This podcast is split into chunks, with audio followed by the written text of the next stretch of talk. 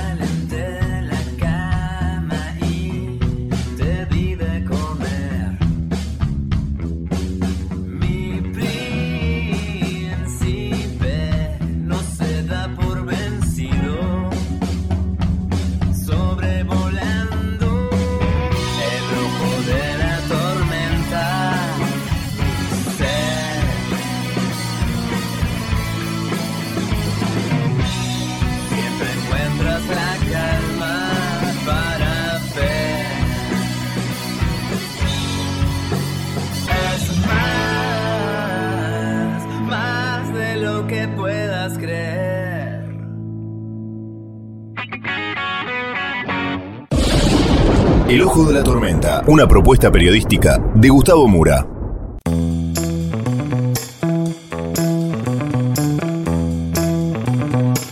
Bienvenidos al Ojo de la Tormenta. Hoy vamos a analizar con el cirujano Julio César Hijano cómo se encuentra la Argentina. Vamos a ver algunos comportamientos sociales desde la perspectiva de este galeno que llaman verdaderamente la atención. Solamente dejo uno de los tantos títulos que nos va a brindar esa entrevista en la Universidad de La Plata se están dando cursos gratuitos de español a estudiantes brasileños que no entienden las clases en la Argentina. Es decir, no solo que los capacitamos de modo gratuito para que sean los médicos del mañana en su país, sino que además les damos un curso de idioma gratuito. Pero eso no es todo, tenemos muchos temas más para compartir. Vamos entonces con los temas del día de hoy en este breve sumario.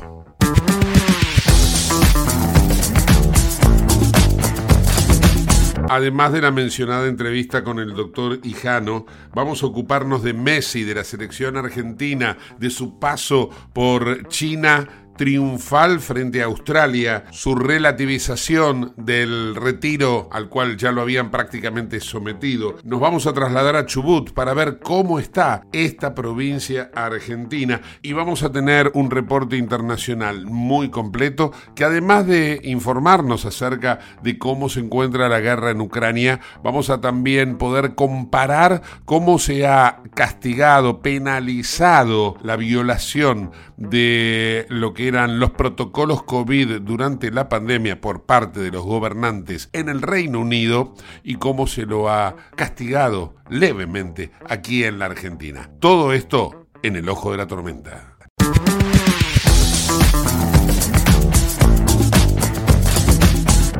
Auspicia este programa Autopiezas Pana. Más de 30.000 productos en stock y más de 30 años brindando seguridad para tu vehículo.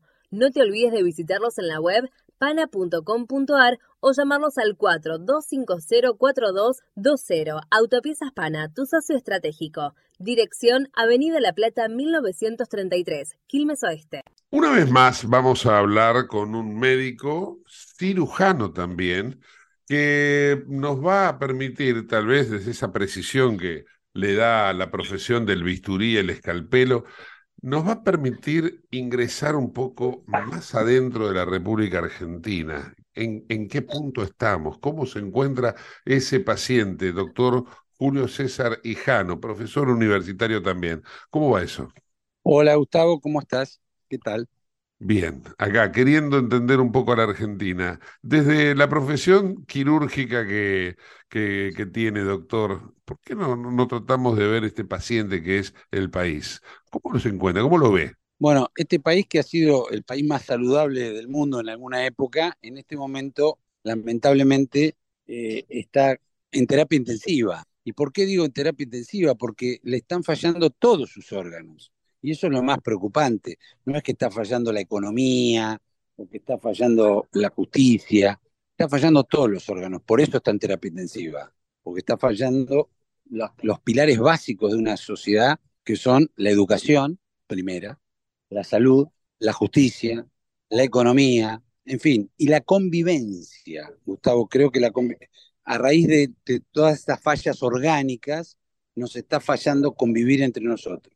Hay cada vez una mayor falta de empatía, ¿no? Por, por, por, un otro, sea quien fuera, no importa acá si es una cuestión política, si es una cuestión eh, partidaria, futbolística, lo que sea, se nota en, en, la crispación de la Argentina, ¿no? Claro, claro, yo creo que producto de todo esto que estamos mencionando, eh, uno está irritado porque sus hijos no tienen una buena educación, la gente que lo rodea a uno tampoco está bien educada, eh, no, uno no puede estar tranquilo en la calle, sus hijos no pueden estar tranquilos en la calle, este, si tiene un problema de salud es, realmente un drama tremendo porque los hospitales este, estatales no funcionan adecuadamente, en fin. Eh, la verdad que no hay, no, hay, no hay nada, salvo el fútbol, que sería una alegría este, temporaria y efímera. No, no, no, tenemos demasiadas alegrías. Y aparte nadie vive del fútbol, salvo, salvo la, gente de, la gente del ambiente. De manera tal que eh, eh, no, no, no, no, no tenemos nada como para alegrarnos. Y estar sentados en una mesa con amigos, charlando, disfrutando en, en un restaurante, en un bar, en un museo, en fin, no estamos cómodos en ningún lado. Eso, eso, esa es la degradación que yo veo que está ocurriendo en estos momentos. Mm.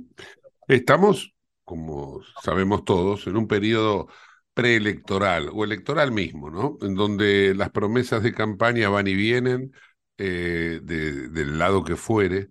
Y entonces, dos, dos temas que recién abordó, doctor. Uno tiene que ver con la educación, el otro tiene que ver con la salud pública por cuál prefiere empezar, ¿no? Porque me gustaría su visión sobre ambos. Bueno, humildemente para mí siempre lo, esencial es la educación. Y a partir de ahí surgen las demás cosas. No existiría salud pública, o sea, profesionales de la salud, desde enfermería, médicos o sanitaristas, si no existiera la educación. Tampoco existirían abogados, fiscales, jueces, si no existiera la educación. Tampoco podríamos vivir o convivir eh, en sociedad si no existiera la educación. Eh, la educación para mí es el pilar esencial de, toda sociedad, no moderna, ¿eh?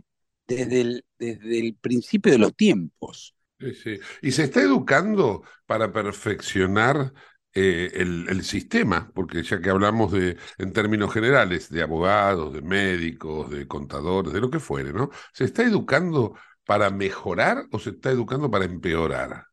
Es una eh, respuesta difícil, eh, o sea, la pregunta es difícil, difícil para mí responderla.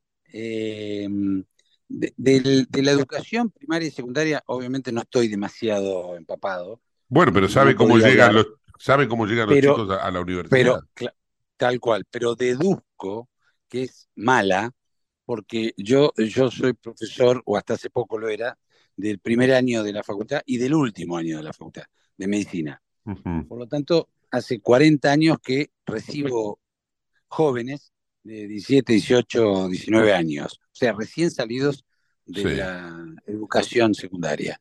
Y la verdad que es deplorable lamento decir esta palabra, pero es deplorable porque yo enseño una materia universitaria y en los últimos años he tenido que bajar, entre comillas, el nivel de lo que enseño a poder explicarle cosas que deberían saberla. Por ejemplo, por poner ejemplos burdos, ¿no? No, Cuando hablo de que esto tiene forma de círculo o de esfera o de ángulo o de ángulo agudo o de ángulo obtuso, eh, levantan la mano y me preguntan qué, son esas palabras.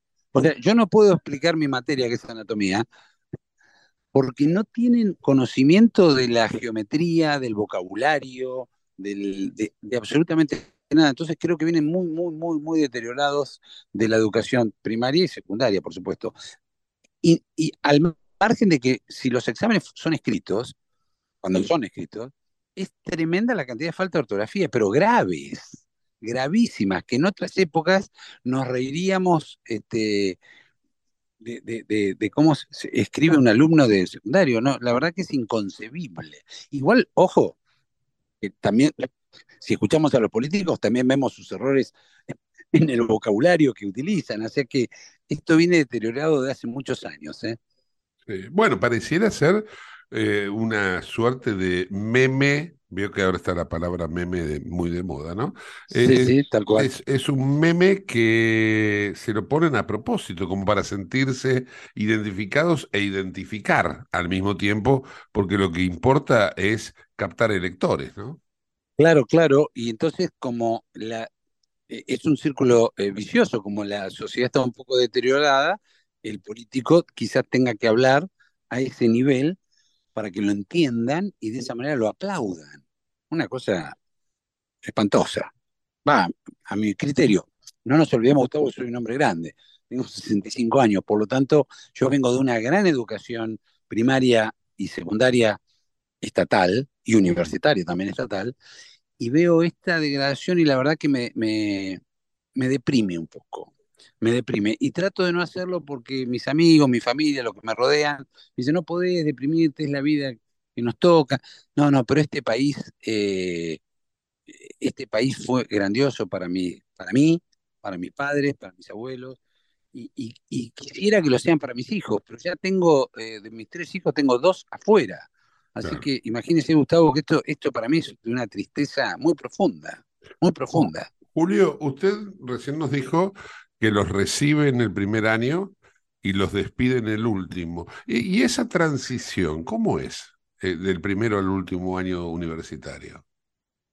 Bueno, interesante la pregunta. Al principio eh, no parecía tanto, pero en los últimos años es, no voy a decir que es lo mismo, naturalmente, porque el, educando, el alumno, eh, ha madurado un poco.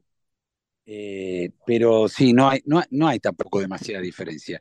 Y, ¿sabe qué pasa, Gustavo? Lo, peor que veo ya en el último año no, ya no es lo de la falta de ortografía, el vocabulario, etcétera, es el desgano. El desgano del estudiante, ¿a eso se refiere? El desgano, la, el desgano, la falta de estímulo, la falta de proyección, el, el hambre el hambre de ir al hospital, a ver enfermos, a resolverle el problema a la gente, ese hambre que teníamos nosotros de, ayudar, de hacer guardias, de, estar con, con, el paciente, de estar con los maestros.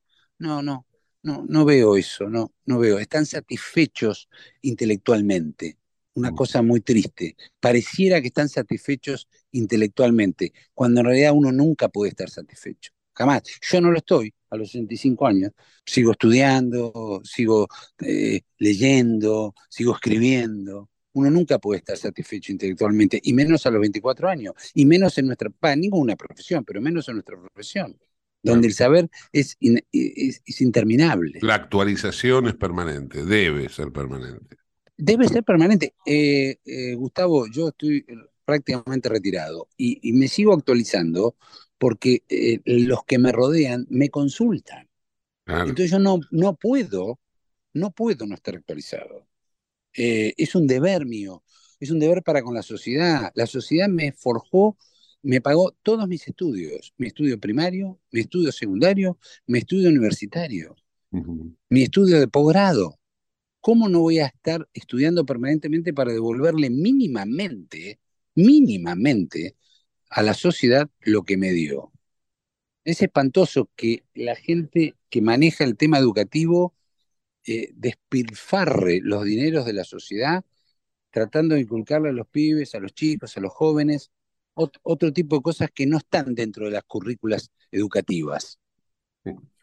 Doctor Hijano, aquí abordamos, eh, gracias a esta charla, este puente, eh, abordamos un tema que también es preocupante, que no, no, alcanza solamente a esta profesión, sino a varias, pero quiero ir particularmente a la del médico, porque son muchos los médicos que abandonan el país. Y entonces necesitamos de médicos que vienen de otros países. Entonces quiero saber, ese recambio del médico que se va formado en la Universidad Pública Argentina, o la privada, pero formado en la Argentina, y el que llega que no está formado aquí, es, ¿también es degradante para la sociedad?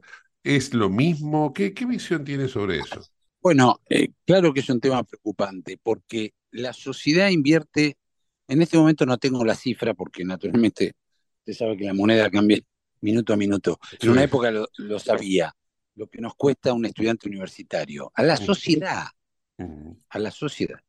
Eh, millones, de, millones de pesos, o sea, no sé ni qué, qué, cifra poner. Bueno, lo formamos. Eh, obviamente ese estudiante o médico recién recibido no puede pagar su formación de posgrado. Eh, de manera tal que no puede seguir formándose, porque ya la formación de posgrado en general sí es paga, no es gratuita. Em, salvo que uno entre en el sistema de residencias, que es una beca este, del ministerial para que el, recién recibido se forme. Es una formación más que aceptable, pero como tiene eh, pocos cupos, la mayoría no, no, no puede entrar. Y ahora voy a volver a ese tema lo que está pasando con las residencias. De manera tal que eh, empieza a trabajar en, sistemas eh, de salud bastante deplorables. Eh, deplorables me refiero en, cuanto al, en cuanto a la remuneración, ¿no? o sea, se, formó durante años para, para ejercer una profesión en la que no puede desarrollarse y tampoco está capacitado, porque la universidad no, no, no, no em, no permite que uno inmediatamente pueda ejercer la medicina con total libertad. Por más que eh, tenga un título habilitante, uno necesita una experiencia, una formación de posgrado, etc. Entonces, ese es uno de los motivos por los cuales van a buscar ese mismo tipo de trabajos a otros países donde están mejor remunerados, mucho mejor remunerados. Ese es un punto. Por el otro lado, y esto es paradójico, las residencias médicas que tienen cupos bajos y la universidad que está eh, con un ingreso y egreso irrestricto no logra que se cubran esos cupos. Este es un tema sociológico ya que me, preocupa. No sé si soy claro. La universidad larga eh, o genera cientos de médicos, ¿sí? Pero no ocupan los cargos. Los pibes se van, se van. No les interesa formarse en, en, en la residencia. Es una cosa inexplicable, inexplicable. Por otro lado, por otro lado, los que vienen de los países, que es nuevo esto, los que vienen de los países vecinos, no vienen por un tema económico de ninguna manera, vienen por un tema donde les es más difícil insertarse como médicos en sus países por otros motivos, y muchos de los cuales también son políticos, no, no son económicos. ¿eh? La prueba está que eh, los brasileros, por ejemplo, vienen a estudiar acá, pero una vez que se reciben se van. Los chilenos vienen a estudiar acá, se reciben y se van. Los uruguayos vienen a estudiar acá, se reciben y se van. ¿Por qué vienen? Porque es gratuito. ¿Y por qué se van? Porque sus países están bien. Lo que sí hay ahora mucho es cubano, venezolano, que quizás tengan otra problemática en la que no quiero entrar porque no, no conozco el tema político yo a fondo, no estoy capacitado para hacer ese tipo de análisis, pero se me ocurre a prima fase que es por eso. Qué bárbaro, ¿no? Qué, qué increíble cómo estamos perdiendo. Ahora, todos los, que, todos los extranjeros que están en nuestra universidad, que son muchos, tengo entendido que prácticamente el 30%, están acá. Está bien, políticamente sería correcto decir porque nuestra universidad es fantástica, que lo es, pero están acá porque es gratuita. Gratuita, o mejor dicho, no arancelada, porque nuestra, nuestros ciudadanos la pagan. Pero no usted o yo, que quizá podríamos aportar al Estado para pagar a la universidad. La paga el que va a comprar un litro de leche y con ese IVA que, que paga, va para la educación. Y quizá con ese litro de leche tenga que alimentar durante una semana a su familia. A ver, no sé si soy claro, el ciudadano más pobre paga la universidad de los extranjeros y de la gente rica también de nuestro país. Sí, esa es la, injusticia del sistema argentino, porque también ocurre lo mismo cuando pensamos en aerolíneas argentinas. El que no usa el avión, que es el más pobre, termina pagando el sueldo del comandante en Miami capacitándose para, o, o no capacitándose, pasando eh, cuatro días eh, para el relevo del vuelo. Es una locura lo que... lo que- Exactamente, Gustavo. Ese es otro ejemplo este, sumamente gráfico. E- El mismo ejemplo. Mm. Es tremendo. Yo no puedo creer que un, un pobre que, insisto, va a veces juntando monedas para comprar un litro de leche, paga el, no sé, el 20% del IVA, eh, seguro, no sé cuánto es el IVA, 21 creo que es, y eso va al Estado, y eso va a la salud, va a la educación. ¿Cómo puede ser? Para que venga un paulista, con todo respeto, con todo lo que quiero a los brasileros, para que venga un paulista y pase seis años acá, con una moneda fuerte, viviendo acá, recibiendo un título nuestro, este, y después, naturalmente, se vuelve a San Pablo, no se va a quedar acá. Bueno, eh, hay un fenómeno que se está dando que no sé si está registrado, que es que muchísima gente, ahora que está el teletrabajo, que uno puede trabajar, hacer home office, muchísima gente se ha instalado en la Argentina que cobra sueldos en mejor moneda, por ejemplo, chilena, ¿no? O hasta inclusive peruanos, ecuatorianos que cobran en dólares, brasileros, se instalan en la Argentina y trabajan desde la Argentina pagando un Airbnb eh, en pesos y consumiendo en pesos. Y bueno, y viven mucho más holgados que lo que vivirían en sus países. Esto ya independientemente de la universidad que veníamos hablando. ¿eh? Naturalmente, Gustavo, pero con un agravante, le voy a contar este detalle. Mi universidad, no sé la UBA, mi Universidad Nacional de La Plata, está dando cursos de, este, gratuito, por supuesto, de portugués para que los brasileños puedan eh, aprender, perdón, de español, Sí. para que los brasileños puedan aprender el español y poder cursar en la facultad. Ah, qué fenómeno. A ver, a ver si nos entendemos. Yo en este momento estoy en Inglaterra, invitado Sí. por una universidad de acá de Inglaterra, de Londres. Sí. Eh, no, no me están pagando un curso de inglés para que dé mis clases en inglés. Claro, claro. No, no, es una locura. No sé, a ver, la gente dice, no, bueno, pues está bien que le enseñe, le enseñe. No, ¿cómo va a estar bien que le enseñe en español mi universidad? Le enseñe español a los extranjeros para que puedan cursar y entender el español. Pero ¿qué, somos? Este, la fundación eh, del mundo, como si fuéramos un país rico.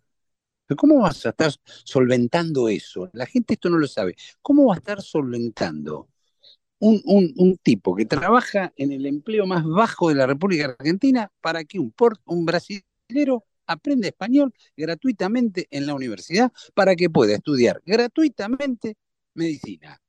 ¿No es de loco o yo estoy loco? Es de locos. Es de locos. Pero bueno, eh, el país está así, ¿no? El país está así.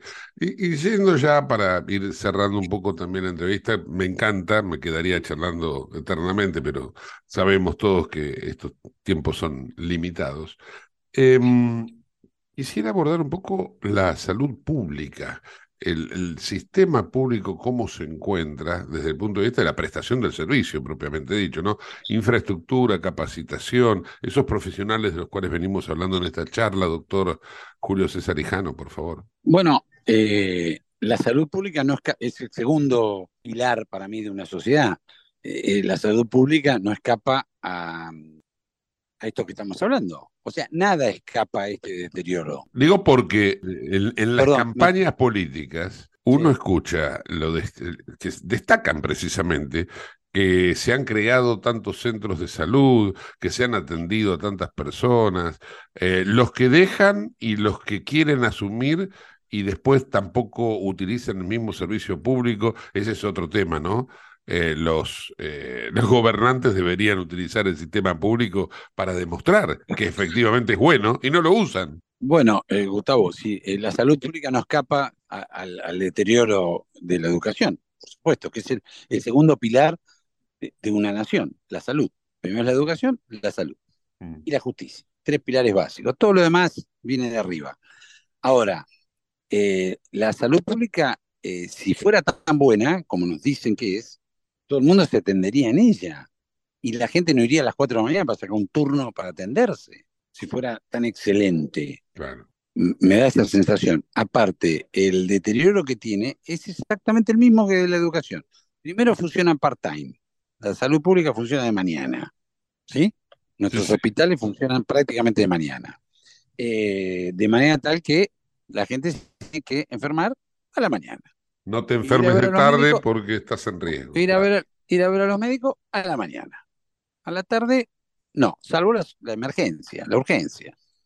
Este, punto uno. Punto dos. No puede ser que el médico trabaje a la mañana y a la tarde tenga que ir a, a tener otro trabajo. No, eso no existe en ninguna parte del mundo. El médico que trabaja en la salud pública, trabaja full time en la salud pública, eh, dedicado a ella, cobra adecuadamente y brinda un servicio adecuado. Punto. Le- igual quiero aclarar que no hay sistema de salud pública en el mundo que sea perfecto, ¿no? Ninguno. Pero, pero, tienen otra calidad de atención eh, y de infraestructura. Igual que esto pasa lo mismo que en la educación.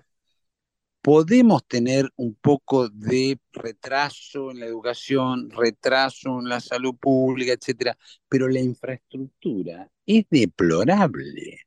¿Cómo puede ser que salga en el diario que no hay vidrios, que no hay calefacción, que se suspenden las clases por calor, que se suspende por frío? Esto pasaba, no sé, en la época de las cavernas. Locura. ¿Cómo puede ser que en el hospital se suspenda un, un, un, este, un estudio porque se cortó la luz, porque se cayó el techo, como pasó el otro día en el Hospital de Niños de La Plata, que se cayó el techo? Vamos a sacar el techo. ¿De qué estamos hablando? No estamos hablando de cirugía robótica, Gustavo. Estamos hablando de que no hay paredes, que no hay calefacción, que los médicos, si uno los mira en los hospitales estatales, el otro día lo, comentaba en una nota que me hicieron en el diario El Día, este, están abrigados. Esto que parece trivial, ¿no? ¿Cómo el médico está abrigado? Está con bufanda, con campera, algunos hasta con guantes. Pero ¿cómo puede ser que trabajen en esas condiciones? Eh, la verdad que eh, eh, es, es tristísimo. Y los gobernantes nos explican que la salud está fantástica, sobre todo en la provincia de Buenos Aires, que es donde yo más conozco, este, pero bueno, también al, al trabajar en, en, hospitales importantes privados yo de la provincia de Buenos Aires, también sé que se atienden ahí, no se atienden en nuestros hospitales eh, estatales donde yo me formé, ojo, eh, claro. donde yo me formé como cirujano. Qué bárbaro, qué bárbaro. Lamentable. Doctor Julio César Hijano, agradecido por este tiempo, gracias por... Este... Sí, no ha, sido, no ha sido una nota muy optimista, Gustavo. Al contrario, no, porque precisamente uno tiene que tomar estas, estos análisis eh, como la consulta médica. Uno cuando va al médico... Sí, tal eh, cual, muy, muy, muy, buena comparación. Uno cuando va, precisamente por eso es que la, la introducción eh, ameritaba esa comparativa, porque uno cuando va al médico quiere saber cómo está y por ahí no viene con buenas noticias, pero Exactamente. precisamente ese diagnóstico permite poder corregir lo que está mal. Nosotros tenemos tiempo porque eh, hay muchas cosas para hacer. El tema es si queremos, ¿no? Naturalmente, claro que hay mucho para hacer. Sí, sí. Así es, Gustavo. Le mando un fuerte abrazo. Un abrazo grande y, y muchísimas gracias. ¿eh? No, al contrario, agradecido soy yo. Hasta luego. El doctor Julio César Hijano, cirujano y profesor universitario en La Plata. Comunicate con nosotros al 11 59 65 2020, el WhatsApp de Late. Ahora vamos a hacer una breve pausa. No te vayas del ojo de la tormenta. En el ojo de la tormenta yace un niño asustado.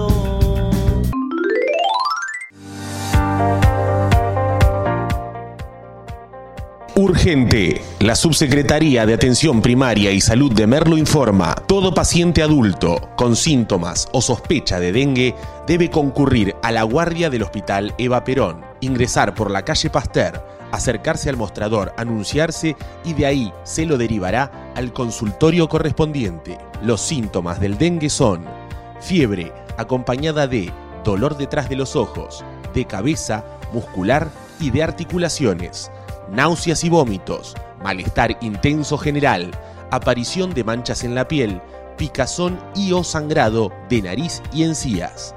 Entre todos podemos combatir al dengue. Gobierno del Pueblo de Merlo, Intendencia Menéndez.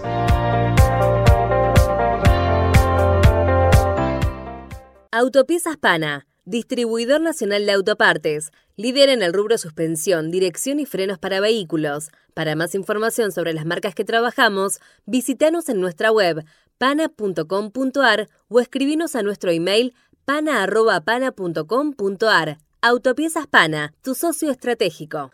28, 34, 58. 73. No importa si tenés 18 o 70 años, vos también podés terminar la secundaria de forma virtual y desde cualquier lugar del país. Con educación hay futuro. Conoce más en buenosaires.gov.ar barra Terminal la Secundaria. Buenos Aires Ciudad. Te invitamos a conocer La Pampa, porque creemos en una nueva forma de viajar a un ambiente ideal para estos tiempos. Aire puro, bosques y fauna nativa, gastronomía gourmet, vinos patagónicos, pueblos con historias emocionantes. En La Pampa, seguro te relajás, seguro te emocionás, seguro disfrutás. Viaja seguro, viaja a La Pampa, portal de la Patagonia. En Lanús, nuestros vecinos cuentan con el nuevo programa de telemedicina pediátrica para chicos de hasta 16 años. Si sos vecino de Lanús, solo tenés que empadronarte, registrate en la app y acceder a tu consulta médica. Así de fácil. Informate en lanús.gov.ar barra telemedicina. Lanús nos une.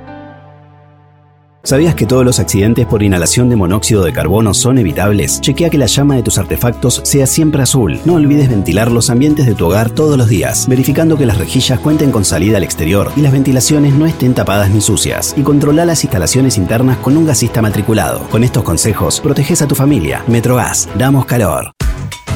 ¿Qué es lo que hace a San Isidro distinto?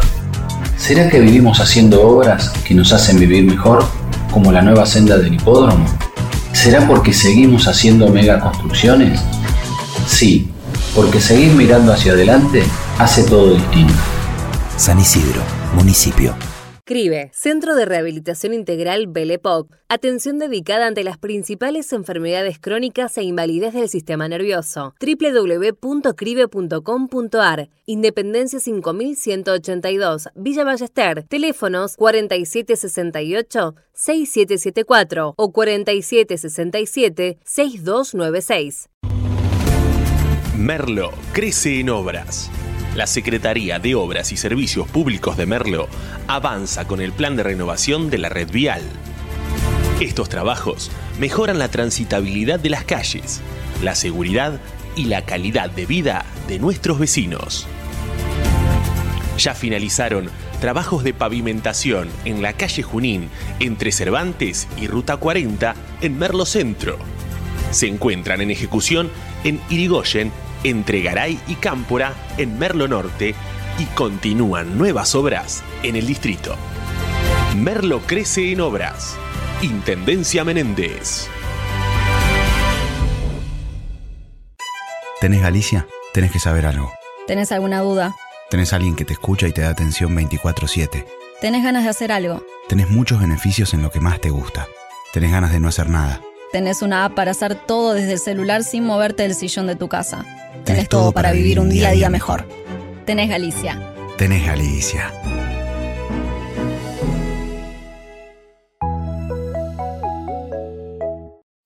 En Late estás escuchando El Ojo de la Tormenta con Gustavo Mura. Auspicia este programa CRIBE. CRIBE es un centro de rehabilitación integral que está ubicado en Villa Ballester, provincia de Buenos Aires, certificados con normas de calidad ISOIRAM. El centro CRIBE ofrece, entre otras terapias, tratamiento de rehabilitación por ozono. La página web es www.cribe.com.ar, sino en facebook.com barra cribecom. CRIBE queda en Independencia 5182 Villa Ballester. Los teléfonos 4768-6774 o 4767-6296. CRIBE, Centro de Rehabilitación Integral Belepo.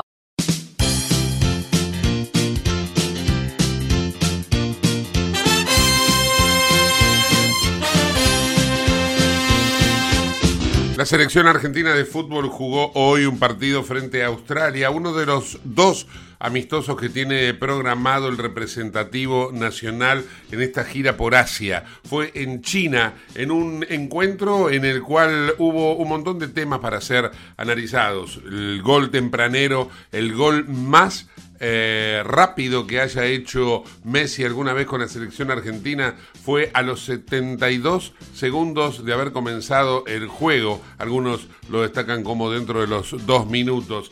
Eh, fue el debut también de Garnacho, el futuro de la selección con apenas 18 años, el joven delantero del Manchester, nacido en España, pero de madre argentina, que elige a la selección nacional por sobre todas las cosas. Fue el día del 2 a 0 con gol también de Petzela de cabeza ante un centro de Rodrigo de Paul. Bueno, en definitiva fue el partido en el cual los campeones del mundo se exhibieron, se mostraron ante un público muy receptivo como es el público chino, todos con las camisetas de la selección argentina. Fue el día en que ingresó un tal vez eh, arriesgado fanático de Messi y de la selección al campo de juego para intentar abrazar al 10 argentino y cuando lo corrían los guardias en su salida de la cancha pudo hacer un choque de manos con el Dibu Martínez, después se lo llevarían preso entre cuatro personas, cada uno agarrándolo por uno de sus cuatro miembros, dos eh, por las manos, dos por los pies, y así se lo llevaron, vaya a saber con qué destino, hasta uno podría llegar a pensar que en un régimen comunista, totalitario como el chino, puede llegar a tener un destino incierto. Lo concreto es que Argentina ganó 2 a 0, dejando de lado esta cuestión social y volviendo al plano deportivo. Gol de Messi a menos de dos minutos de iniciado el encuentro. Una jugada, una pilada de Messi eh, que pudo esquivar a un montón de jugadores australianos. Seguramente van a ver las imágenes cuando lleguen a los televisores y van a poder tenerlos para siempre. Y lógicamente el gol de Messi, una pintura calcada, aquel último gol de Maradona frente a Grecia en el Mundial de Estados Unidos. Bueno, esto es precisamente la Argentina de hoy, un tributo a un hombre que todavía pareciera ser que tiene mucha tela para cortar con la selección, a pesar de que en los últimos días había manifestado que tal vez había ya jugado su último mundial. Hoy, en una entrevista con Gastón Edul, eh, de alguna manera relativiza esas palabras y deja también otras perlas para el análisis. Prestemos atención a esta breve declaración o entrevista que ha tenido Lionel Andrés Messi con un periodista argentino. Eh, imagino que hay que disfrutar cada partido. Hace poco dijiste algo con respecto al próximo mundial. La gente dijo, bueno, tenemos que disfrutar de Leo. No, bueno, sí, la verdad que siempre, siempre disfrutamos de estar acá, como lo venimos repitiendo hace, repitiendo hace tiempo ya. Y, y bueno, nada, hoy una vez más acá, complicado de jugar, mucha humedad, mucho calor, estaba pesado, pero, pero bueno, más allá de, de todo, seguimos, seguimos con la misma idea y, y creciendo. Cuando dijiste lo próximo mundial no quisiste ser terminante, sino ir decidiendo con el paso del tiempo, digamos, algo así. No, bueno, eh, yo creo que lo que dije eh, es algo normal, ¿no? Por edad y por tiempo. Eh, eh, es difícil que se dé, pero, pero, pero bueno, como dije recién, disfruto el, momento, el día a día, el estar, el, el estar acá. Ahora vienen eh, partidos eliminatorios, después la Copa América. Eh, es ir muy lejos pensar en el Mundial cuando recién terminamos uno, así que, que, que disfrutar de, de lo conseguido y de, de cada momento que, que nos toca vivir. Leo, ¿qué expectativas tenés por lo que se viene esta nueva etapa en tu vida? Bueno, seguir eh, disfrutando como lo, como lo hago eh, acá en la selección, buscar disfrutar el, eh, del día a día, que los últimos años, la verdad que los últimos años sobre todo me, me costó bastante, no estaba, no estaba como me hubiese gustado y, y nada, pensar en lo que, en lo que se viene. Como dije recién, empieza un ciclo nuevo, se vienen eh, partidos de eliminatoria, una Copa América dentro de poquito, más allá de lo que conseguimos, que fue algo increíble, hermoso, que va a quedar para, para siempre. eh, lamentablemente no nos podemos quedar con eso, esto sigue y hay que pensar en lo que, en lo que viene y, y disfrutarlo también cuando, cuando nos toca reencontrarnos. ¿Y de Inter tenés ganas? ¿Ya te- estás ansioso para arrancar? Ah, tengo ganas de irme de vacaciones y bueno, después ya, ya arrancaremos otra vez. Gracias, Leo. La selección nacional ahora va a tener que enfrentar a la selección de Indonesia. Va a ser el próximo lunes 19 eh, a las ocho y media, perdón, a las nueve y media de la mañana Argentina y de esta manera va a concluir con esta gira y Messi va a poder iniciar sus mencionadas y reclamadas vacaciones. Después ya será el tiempo para esperar a cuando finalicen sus vacaciones de qué manera se inserta el 10 de la selección argentina en el Inter de Miami. Pero esto es harina de otro costal. ¿Estás buscando vinos para darte un gusto o para regalar? La Vinoteca Uva Morada cuenta con una amplia variedad de vinos exclusivos para diferentes ocasiones. Buscala en Instagram, arroba uva morada. Uva Morada, vinos especiales para personas especiales, arroba uva morada ok. Nos trasladamos ahora a la provincia de Chubut para ver cómo se encuentra en términos generales, porque bueno, hay una provincia que de acuerdo a algunos relatos está en llamas, hay una huelga docente, hay la posibilidad de una huelga policial. En definitiva, para ello es necesario hablar con alguien que nos cuente realmente cómo se encuentra Chubut y vamos a hacerlo con Dulio Monti, es el secretario general del radicalismo en la provincia. Dulio, muy buen día, muy buenas tardes, ¿cómo va? Hola, muy buenos días, este, muy buenas tardes a todos. Eh, la verdad que sí, la provincia de Chubut, Gustavo, está realmente complicada en términos económicos, en términos educativos. Eh, nuestros jubilados también la están pasando bastante mal. En este momento Chubut está sufriendo una huelga de, de 120 horas, una vez más. Este, digamos, el Poder Ejecutivo este, está en conflicto con los docentes hace muchos años, pero siempre hay este, la última huelga es ahora, este, por cuestiones salariales, edilicias, de hecho hasta los jubilados de educación se han sumado a la protesta frente al ministerio, producto de que le han dado eh, de manera compulsiva algunos aumentos en negro que no son reflejados en el sueldo de los propios jubilados de la educación, ¿no? Y en particular la educación, este, en estos últimos cuatro barra cinco años, este, sí. si ha tenido dos días de clase, Gustavo, ha sido mucho. Esto viene en particular mucho antes de lo que es la pandemia. Este, de hecho, hubo una carpa docente durante prácticamente un año este, en la calle en algún momento, producto de, de, de, desacuerdos salariales, pagos escalonados, tres deudas de tres meses de deuda de sueldos en algún momento. Es decir, el problema educativo de Chubut eh, realmente es de fondo y, y excede la, las cuestiones nacionales y la, y la, la, pandemia. ¿no? Tenemos problemas en particular que realmente lo, lo, lo estamos viendo reflejado en nuestros chicos hoy este, y en los docentes en la calle, ¿no? ¿Y eso por qué? ¿Porque qué, le falta dinero, le falta presupuesto, lo están derivando para, para otro, otro lugar? ¿Qué, ¿Qué es lo que pasa? Yo creo que Chubut arranca muy mal en el año 2018-2019, donde se, se, intentó ganar las elecciones a base de una gran mentira, que fue un aumento del 100% a toda la planta de estatales. A partir de ahí todos sabíamos que era imposible pagar ese aumento, pero bueno, electoralmente le vino bien al gobernador, de hecho ganó las elecciones y un mes después empezaron los problemas de no poder pagar los sueldos, este, estuvimos tres meses con los sueldos adeudados, después se empezó a pagar de manera escalonada por categoría, por, por rango, etcétera. Ese problema se fue arrastrando durante varios años y por supuesto se llevó puesto a la educación, se llevó puesto este, el, poder invertir en los servicios públicos en la provincia. Mira, para darte un ejemplo, la meseta provincial de Chubut, que es muy extensa, a escasos kilómetros pasa el interconectado nacional y se podría haber hecho un interconectado interno para conectarlo al, al nacional, este, para evitar lo que viene sucediendo hace muchos años, que es la generación a motores de gasoil o la generación aislada en estas comunas rurales y en la meseta central, una zona muy castigada por el clima, por, el, por, por, por las cuestiones económicas. Este, entonces digo, a veces la mala administración eh, genera grandes inconvenientes a, a, a nuestros ciudadanos en la provincia. Por eso digo, que yo creo que a partir de ahí vino un, un, gran problema, una mala administración que trajo grandes problemas que hoy los estamos visualizando, ¿no? Y eso que el gobernador en algún momento tenía una sintonía muy fina con quien ahora es el ministro de Economía, ¿no? Con Sergio Massa. Sí, así es, así es.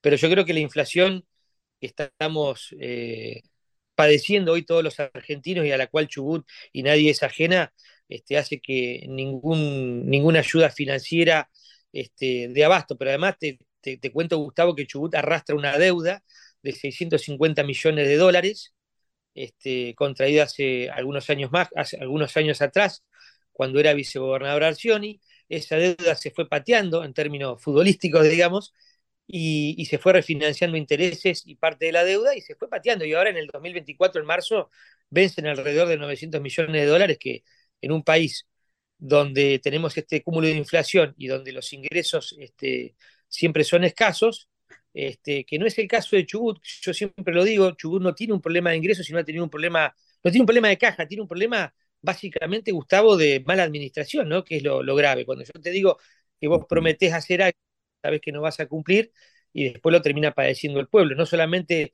en el bolsillo a fin de mes, sino también en cosas que son muy importantes para nosotros, eh, como es este, el desarrollo y la infraestructura de, los servicios en nuestra provincia, ¿no?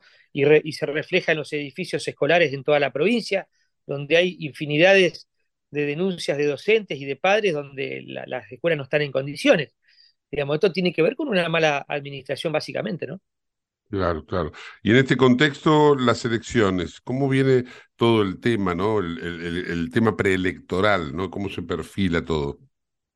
Bueno, acá hay una, una, gran paradoja, ¿no? Porque el vicegobernador de Arcioni hoy va a ser vicegobernador de, de Luque, ¿no? Acá han hecho un gran acuerdo entre el Frente Renovador, que representa al gobernador Arcioni, este Luque, que representa al Frente de Todos, eh, se han juntado, han armado un solo frente que se llama Río Chubut, y hoy el vicegobernador actual es el vicegobernador, candidato a vicegobernador de Luque, ¿no? Así que este, vaya la, paradoja, proponen un cambio quienes este, han dejado a la provincia en estas condiciones que yo te describía, y creo que he sido benévolo, ¿eh? ¿Por qué? Y he sido benévolo porque podríamos hablar de nuestros jubilados, nosotros tenemos eh, ceros, que el Instituto de, Asistencia, digamos, por excelencia la, es la caja de jubilación, es quien presta los servicios de salud. Nuestros jubilados hasta hace algún tiempo, cada vez que un activo tenía un aumento, este, ellos lo veían reflejado cuatro meses después, con lo que conlleva esto con la inflación. Este, imagínate que un jubilado ya de por sí está en inferioridad de condiciones y ha aportado al sistema un montón de tiempo. Que un ministro de Economía de la provincia salga a anunciar que se le va a pagar a los jubilados tal, en tal fecha me parece una falta de respeto y hasta anticonstitucional porque, digamos, la caja es autárquica, digamos, esto es como el PAMI, como que el, ministro de Economía de la Nación salga a anunciar el pago a jubilados, lo tiene que hacer el PAMI, ¿no? El ANSES, en todo caso, perdón. Este, son autárquicos.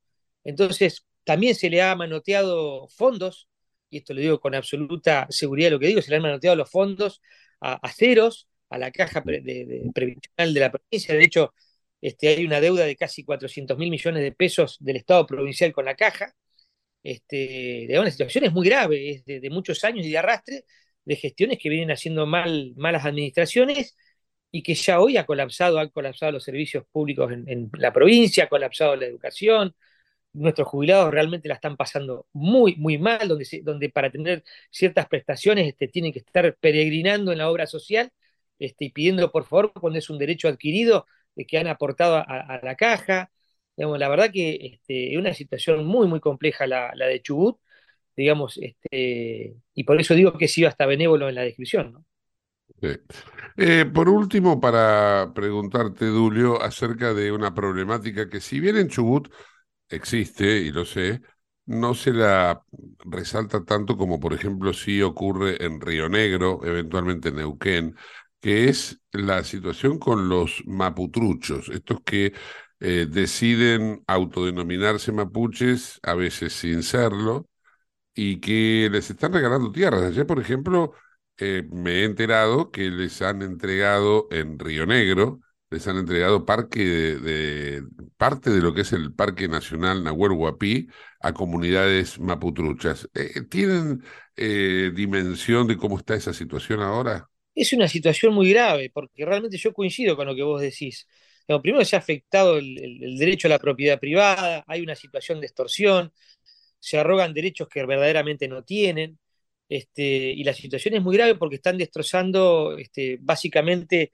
este, el, turismo en la región, han usurpado un montón de tierras y lo, grave de esto es que ha habido una, una connivencia con el gobierno nacional en ese sentido, y es muy lamentable para la provincia de Chubut, es lamentable para el turismo y es lamentable también para el desarrollo comarcal y para los habitantes históricos de esa zona que siempre la han cuidado y la han resguardado. Y, fundamentalmente porque se ha afectado, eh, más allá de esto que le han dado, se ha afectado en, infinidad de oportunidades el derecho a la propiedad privada y además ha habido situaciones de violencia que han sido públicas gracias a ustedes, los medios nacionales, que han estado siempre muy atentos a, a estas situaciones y han podido mostrar las situaciones de violencia que han vivido los habitantes históricos de, la comarca.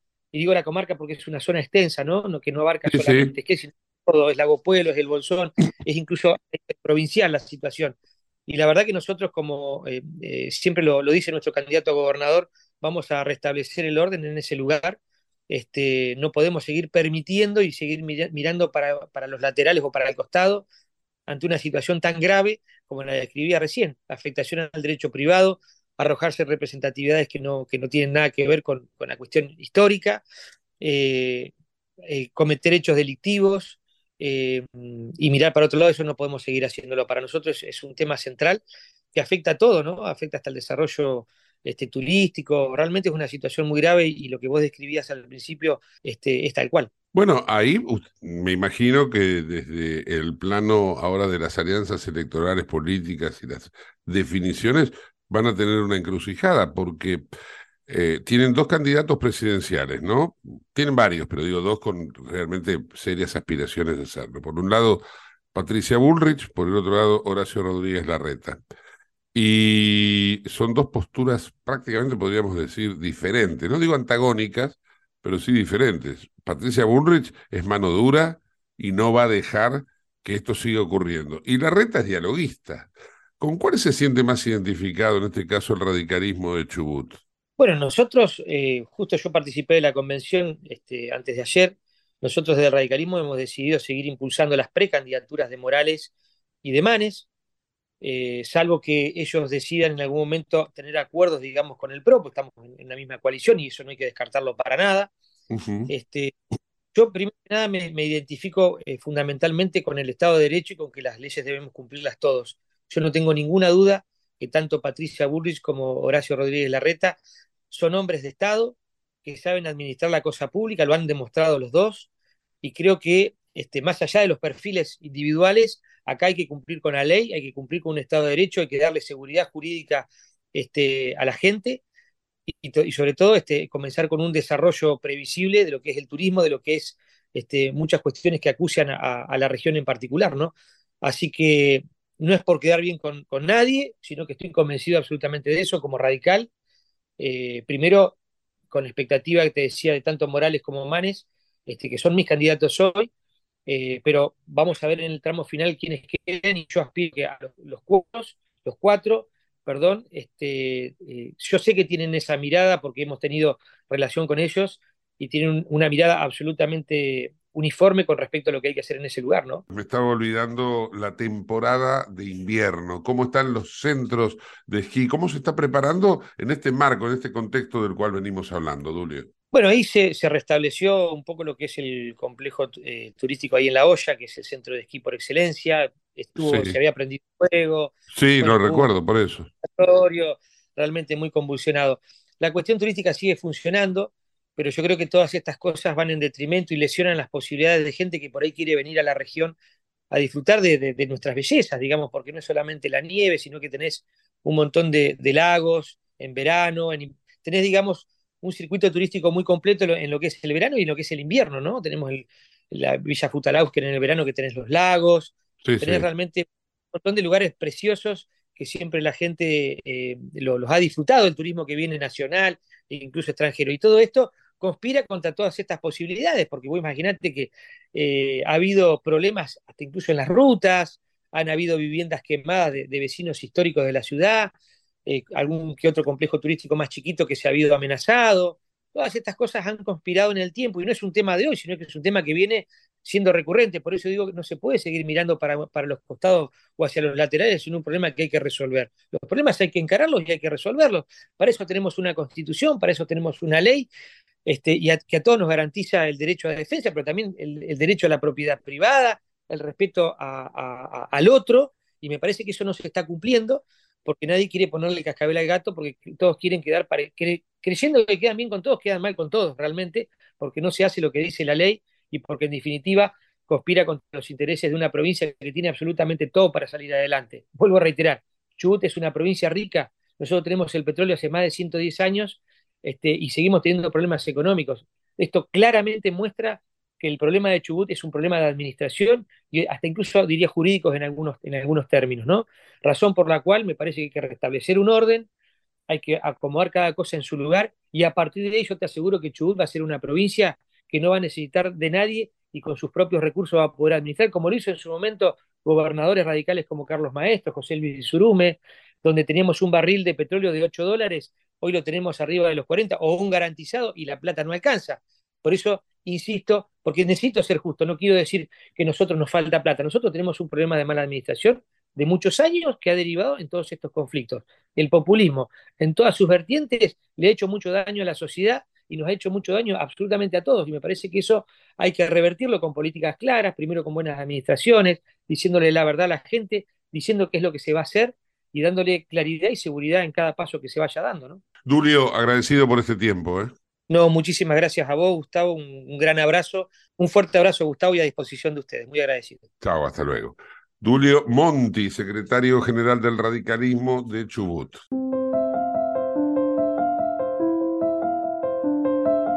Vamos a compartir ahora un completo panorama de noticias internacionales elaborado por Euronews.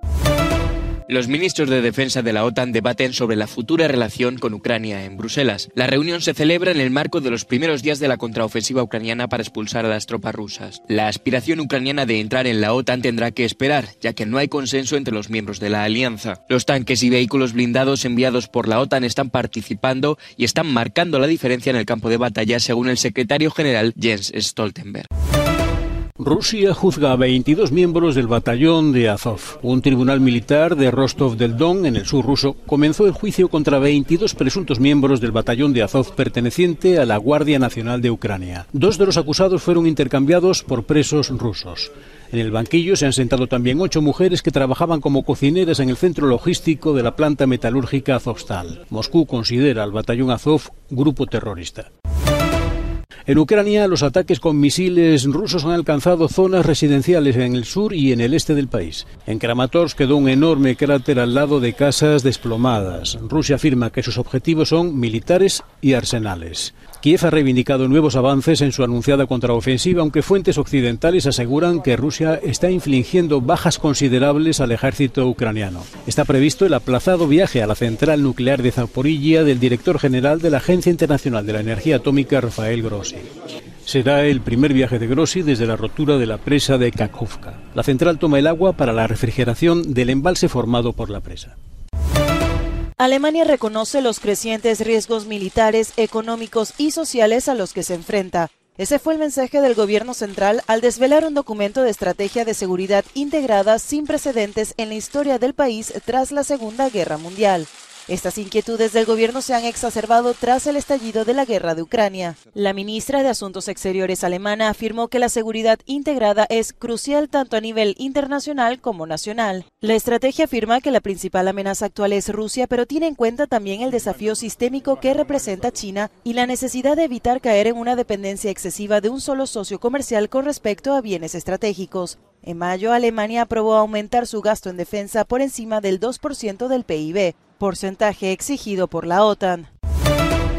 La detención de tres policías kosovares que, según Belgrado, se encontraban en territorio serbio ha agravado aún más las tensiones en la región. Los tres están acusados de estar allí ilegalmente. El jefe de la oficina del gobierno serbio para Kosovo, Petar Petkovic, ha declarado que los miembros de la policía kosovar iban fuertemente armados y equipados con dispositivos GPS, mapas y otros equipos. El primer ministro de Kosovo, Albin Kurti, señaló en las redes sociales que los tres habían estado cumpliendo con su deber y que fueron detenidos por Serbia en un lugar situado 300 metros dentro del territorio kosovar. En respuesta a las detenciones, Kosovo ha ordenado a la policía fronteriza que detenga todos los camiones con matrícula serbia o que transporten mercancías serbias. Horas antes se produjeron protestas por la detención el martes de un serbio identificado por el ministro del Interior, Álvaro Kosovar, como organizador de los asaltos contra las fuerzas de paz de la OTAN en los disturbios del mes pasado.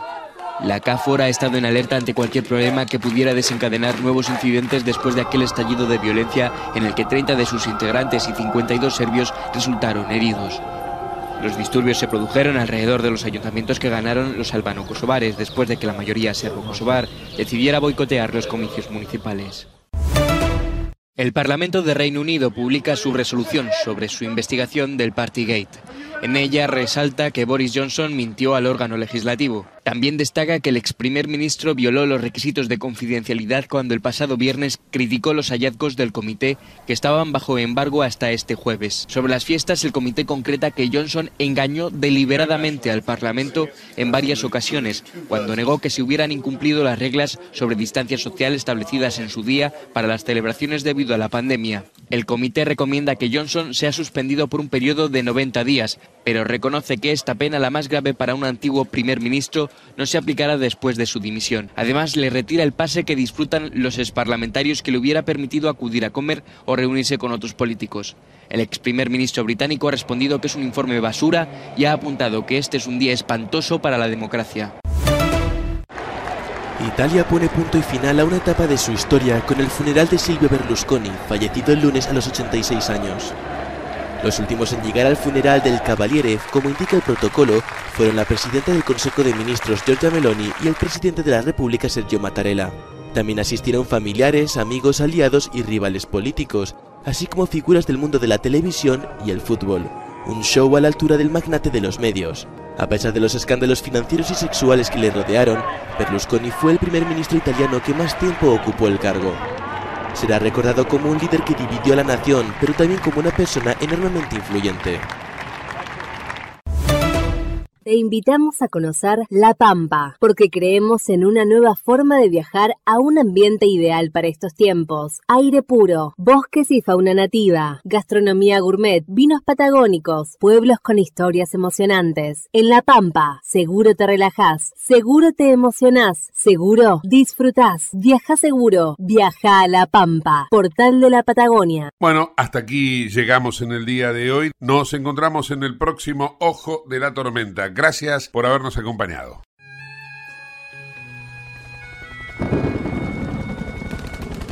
Mientras las agujas de reloj y el calendario siguen su curso, la tierra gira entre guerras, pobrezas, desigualdad. La codicia influye en cada acción.